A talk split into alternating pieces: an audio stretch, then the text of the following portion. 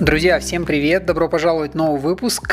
Сегодня поговорю с вами про бренды. Давно мы с вами не говорили про бренды, давно не затрагивали эту тему. И совершенно случайно мне на глаза попалась обложка журнала Forbes 2007 года.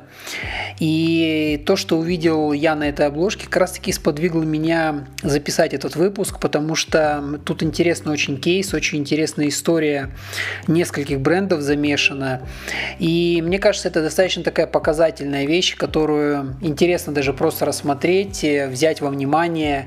Возможно, э, это покажет какие-то, ну, не знаю, какие-то откроет иные взгляды на ситуацию, которая может у вас происходить, или просто в целом, если вы интересуетесь компаниями, брендами. Сегодня хочу поговорить про два больших гиганта Одного из них мы очень хорошо знаем сегодня, это компания Apple.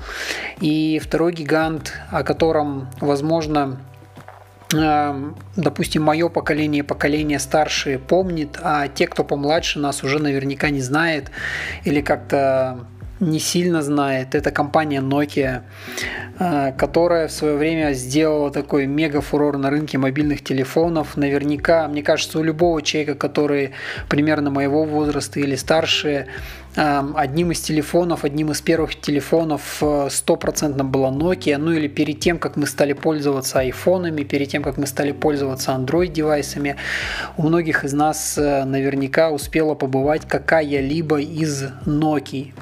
Почему я говорю какая-либо? Потому что компания в свое время выпустила очень много девайсов, и я не знаю другой такой компании, которая смогла настолько смело экспериментировать с форм-факторами, настолько смело а, экспериментировать с а, девайсами в плане позиционирования, в плане маркетинга, в плане аудитории, на которую они, они, они рассчитаны. Ведь не забывайте, это сейчас вы покупаете телефон, и практически все приложения, которыми вы пользуетесь, будут вам доступны и на телефоне за 100 долларов, и на телефоне за 1000 долларов.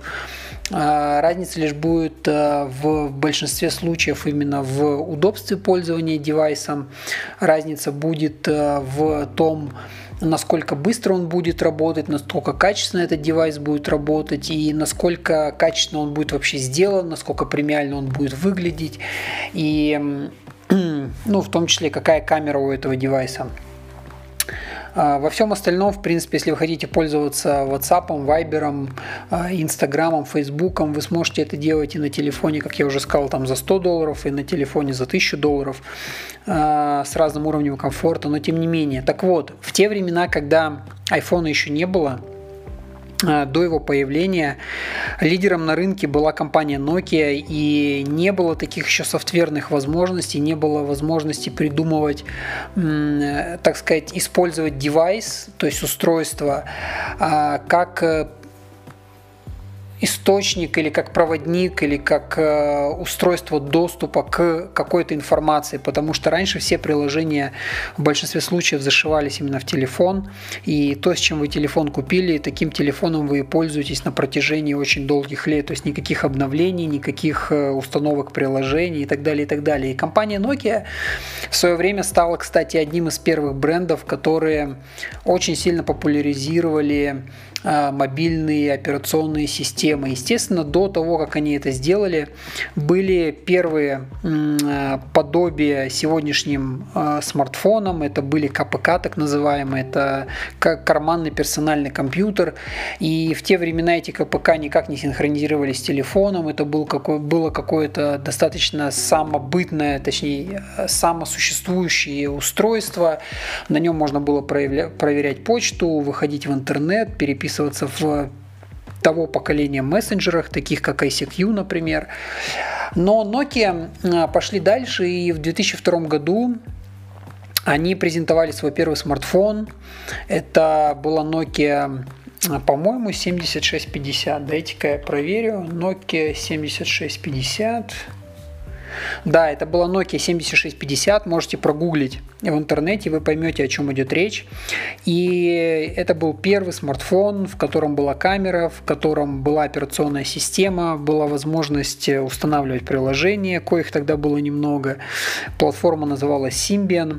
То есть то, что сегодня вы слышите э, под именем iOS, то есть э, операционная система компании Apple, у Nokia тогда была своя операционная система, и Nokia, конечно, большие молодцы, они первые пришли с этой идеей, знаете, вот так э, трансформировать мобильный телефон, сделать из него нечто большее, э, дать очень много возможностей пользователю и фотографировать, и устанавливать какие-то мессенджеры, и обмениваться информацией не посредством смс из телефонных звонков, а при помощи интернета. И это был достаточно большой рывок. И этот рывок стал на самом-то деле шагом к такой трансформации для большинства других компаний, которые последовали, последовали примеру компании Nokia. Э, таковыми стали, например, компания Siemens, э, компания Sony Ericsson, тогда существовавшая. Они стали выпускать смартфоны, но они взяли платформу Nokia, то есть у них у всех стояла Symbian операционная система, таким образом, Nokia так или иначе, независимо от того, какого рода устройство она выпускала, она оставалась э, лидером на рынке, потому что все пользовались как-то вот ее а, либо разработками, либо все смотрели на то, что придумывает Nokia и старались повторять. Ровно так же, как э, сегодня все смотрят на то, что придумывает компания Apple и стараются следовать таковым трендам. Но в 2007 году, возвращаясь вот к этой обложке, которую, про которую я сказал в самом начале, вот она сейчас передо мной, перед глазами, и на этой обложке такой бизнесмен, который держит в руке очень стильный, такой по тем временам бизнесовый, знаете, такой прямо очень, э, согласно трендам того времени, очень престижный телефон и раскладушку, и кстати, ребят, кто не знает, что такое раскладушка, просто наберите телефон раскладушка в гугле, потому что я подозреваю, что если здесь есть а, молодые слушатели моего подкаста, наверняка для них это понятие не близко, потому что они уже родились и они стали пользоваться гаджетами, а, которые были в формате вот айфона, такой прямоугольник, кирпич, как угодно его называйте. Посмотрите, какие были раскладушки, и было очень много классных э, концептов, очень много классных телефонов в то время. Так вот, эм, кстати, лидером раскладушек был Samsung. Samsung делал прямо самые крутые телефоны. Была еще Motorola, но Motorola, к сожалению, не могла решить проблему с э, батарейками в своих телефонах. Она не могла решить проблему с вот этим механизмом раскрытия, закрытия телефона, и через какое-то время они глючили. А вот все-таки Samsung лидировал, то есть примерно как в сегодняшнем мире есть э, Apple, и на хвосте у него сидит Samsung, который тоже делает классные разработки. Не может вырваться вперед, но и не отстает, никого не пускает на второе место. Так вот, на этой обложке, которая перед глазами, а, очень такой бизнесовый человек, у него в руках телефон Nokia, на главной странице такая заставка, точнее не заставка, а title, э, заголовок, который говорит э, о том, что 1 миллиард клиентов может ли кто-нибудь э, поймать короля телефонов? То есть Nokia на тот момент была и признавалась очень э, неоспоримым лидером в рынке. И знаете, что самое интересное? Самое интересное, что на самом деле уже к тому времени Nokia немножко подсдала свои позиции, потому что в то время я тоже работал в журнале и писал статьи как раз-таки на тему гаджетов, на тему всех вот этих новинок, того, что происходит в интернете, того, что происходит в мобильном мире. И уже тогда было заметно, что Samsung, Motorola и другие игроки рынка, Sony Ericsson в том числе, они придумывали гораздо более интересные девайсы, они создавали более интересные продукты, а Nokia, она имея свой вот этот статус, она продолжала продавать ультрадорогие телефоны с минимальным функционалом именно в расчете на престижность, на какую-то вот э, элитность, на дорогие материалы. И, конечно же, это ее спасало среди бизнес-аудитории, среди аудитории, которая имела хорошие доходы. Но уже тогда было понятно, что они достаточно сильно отстают э, в инновациях, они отстают в каком-то дальнейшем пути развития, и непонятно на самом-то деле было, куда они движутся, то есть какой-то вот такой единой линии развития она стала размываться, потому что уже к 2007 году появилось э, в линейке Nokia появилось очень много девайсов. Они были все разноплановые, как я уже говорил в начале этого выпуска. Они были разной формы, разного содержания, работали на разных операционных системах. Не было какого, то есть не было какой-то единой структуры, допустим, как сегодня App Store, да, когда вы заходите независимо Android у вас или э, iPhone, э, вы можете зайти и просто в приложение там Google Play или Apple Store и скачать себе приложение. Такого ничего не было, поэтому все эти приложения, они существовали, но они были установить их рядовому пользователю было невозможно. И, в общем, был некий такой бардак или кавардак, как угодно это можно называть. И в тот момент становилось понятно, что, как бы, знаете, вот Nokia очень быстро выросла, она очень быстро как-то вот на этой волне развития мобильной связи подняла свои позиции, но как-то не смогла создать себе какой-то единый стержень вот этого развития. И, естественно, в 2007 году на сцену или на пьедестал поднимается Стив Джобс, который говорит, что сегодня мы представим там новый телефон, который перевернет, революционизирует рынок смартфонов. И действительно так и получилось. То есть э, Стив Джобс пред, при, представил iPhone, который заключал в себе очень достаточно компактный девайс, в котором было все самое необходимое, была возможность интернета, была возможность отправлять, а, обмениваться сообщениями, была возможность слушать музыку и Э, использовать при этом э, палец как, как сенсорный экран, точнее для сенсорного экрана, и это было прям какое-то новшество, потому что на тот момент даже сенсорные экраны, которые существовали, они работали очень плохо, хотя у Sony Ericsson был прототип, последняя модель, по-моему, P990, она имела возможность даже пальцем нажимать на экран, но не было вот этих э, элементов движения, то есть когда мы свайпаем пальцем влево, вправо, вверх, вниз, вот этого ничего не понимали, то есть экраны тогда понимали только нажатие. И, конечно, то удобство, которое показал Стив Джобс, э, оно, ну, на тот момент оно было действительно новационным, то есть ничего подобного создать нельзя было.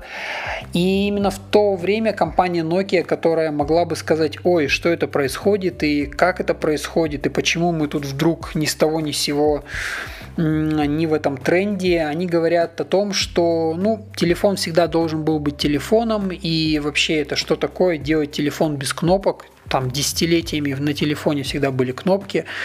Как вы можете оставить только экран, это вообще не подходит. И они сказали, мы как бы лидер рынка, мы уже столько всего сделали для этого рынка, и мы будем продолжать вот классический телефон. Если люди хотят купить себе портативный компьютер, то пусть они купят себе портативный компьютер, а телефон должен оставаться телефоном. Ну и, к сожалению, спустя несколько лет, по-моему, году там уже в 2010-2011, а, компания Nokia полностью ушла из премиального сегмента. И сегодня, если вы посмотрите на рынок, а, есть какие-то попытки, знаете, там ре- реинкарнировать телефон Nokia, и они даже выпускают какие-то модели, и они их там представляют, показывают. Но опять же, это все телефоны низкого ценового сегмента, там в большинстве случаев не больше, чем 100 долларов. И люди, конечно же, если их покупают, наверное, из какой-то такой ностальгической нотки, потому что, ну, естественно, сегодня конкурировать э, Nokia не может ни с одним из смартфонов, которые есть на рынке, потому что они пытались там с Windows сколлаборироваться, они пытались как-то воссоздать, воспроизвести спустя какое-то время смартфоны, и у них э, не получилось этого сделать.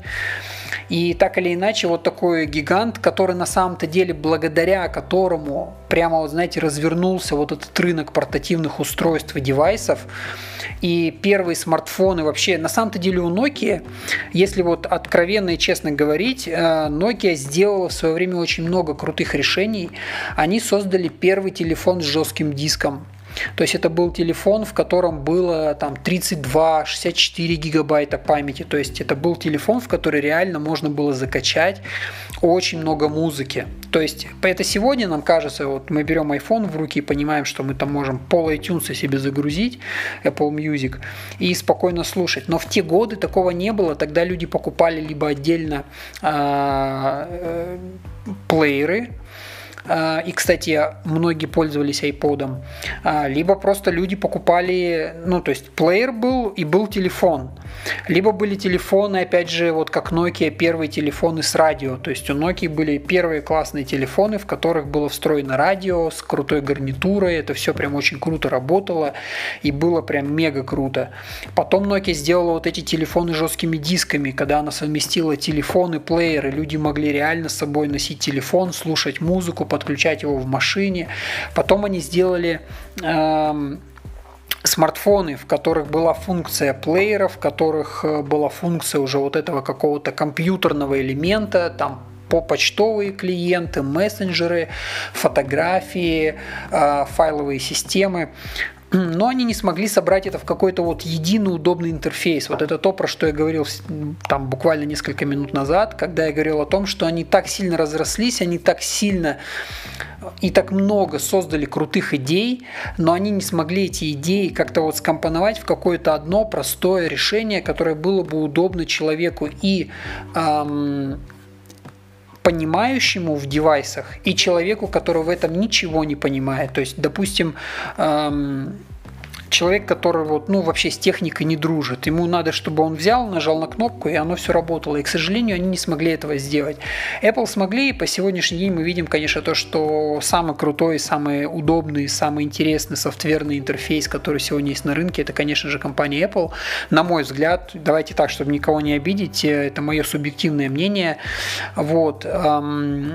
И вот так наверное, об этом я и хотел вам рассказать, рассказать в этом видео, рассказать о том, какие бывают ошибки, эм, о том, как э, перестает чувствоваться почва под ногами в какой-то момент, о том, как э, теряется, знаете, как держите, держите нос по ветру, то есть э, теряется вот этот нюх, теряется какая-то хватка, когда человек и компания достигает какого-то вот лидерской позиции, и она э, не может удержать. Не знаю, как долго продлится вот это лидерство в компании Apple.